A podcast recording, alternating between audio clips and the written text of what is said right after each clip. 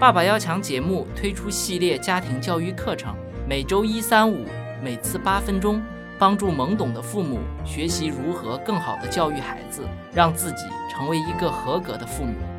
今天你学习了吗？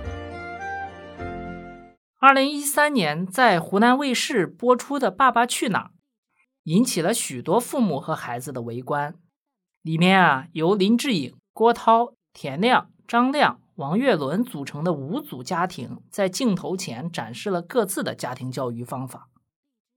大家还记得吗？在节目的最后，他们作为父亲角色，给自己孩子啊分别写了一封信，用文字记录了自己对孩子的要求和未来的期望。比如说田亮吧，他帮助女儿总结了优点和不足，并且提出了表扬和批评，既肯定了孩子已有的好品质，也以鼓励方式培养孩子的自信心。最后啊，还对女儿提出了责任感和成熟度的要求。这其实反映出田亮啊是属于权威型家庭教育方式的。那么王岳伦呢？他表达的主体是自己作为父亲的角色。他很重视自己在女儿面前的形象以及父女关系，但是对女儿具体行动要求啊却很少，并且说的很抽象。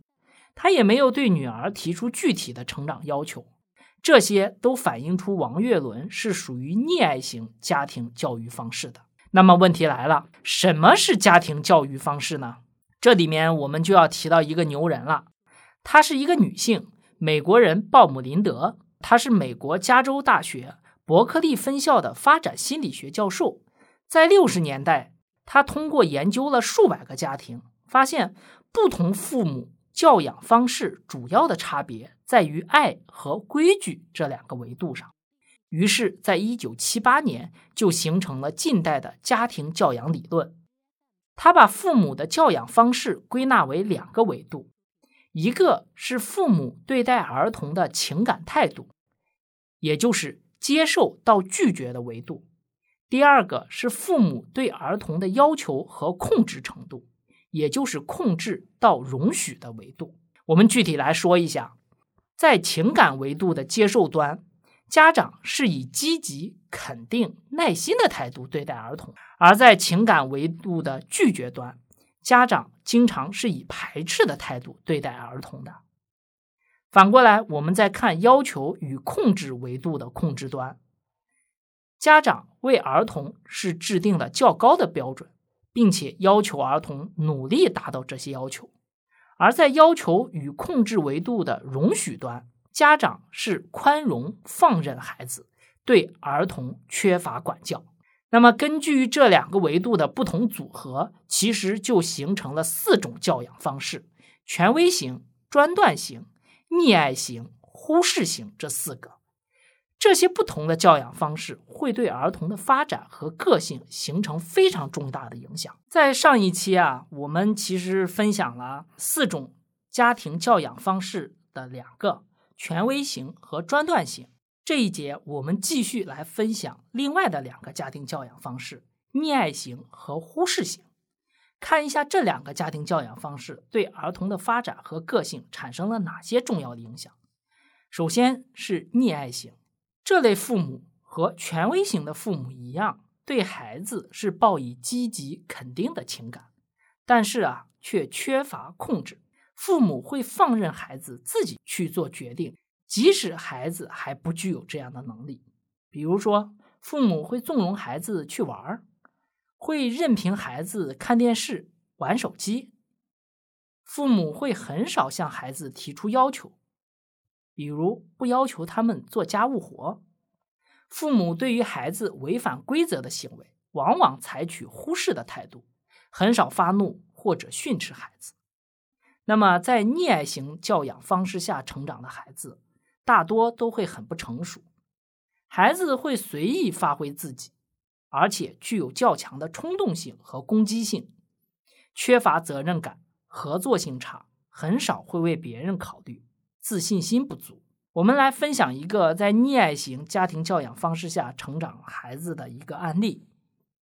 其实啊，这种教养方式多发生在隔代抚养的家庭，比如说爷爷奶奶为主抚养孙子孙女。那么他们往往会在孩子吃饭时，怕把衣服搞脏，就一口一口的喂着孩子吃，还允许孩子边吃边边玩。当孩子穿衣服的时候，他们会嫌孩子穿的慢，怕孩子冻着，就一件一件的给孩子穿。当孩子在外面要东西不满足的时候，就撒泼打滚。往往父母或者爷爷奶奶就怕孩子哭坏嗓子或者生病，就买给他们了。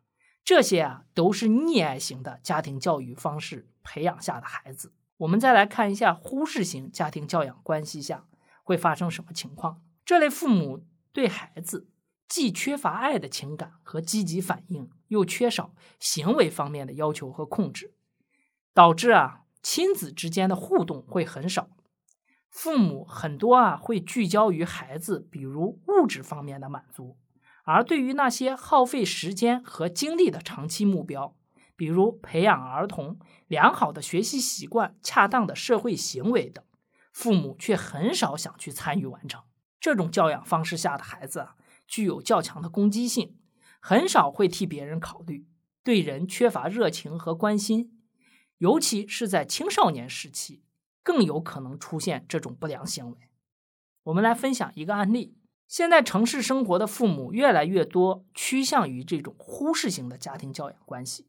早上孩子去上课，父母也就出去工作了。晚上孩子回来，吃完饭做完功课，父母才拖着疲惫的身体回到家里，匆匆忙忙的帮孩子检查完作业，大家也就该睡觉了。只有等到周末的时候，才能陪孩子好好玩一会儿或者聊聊天。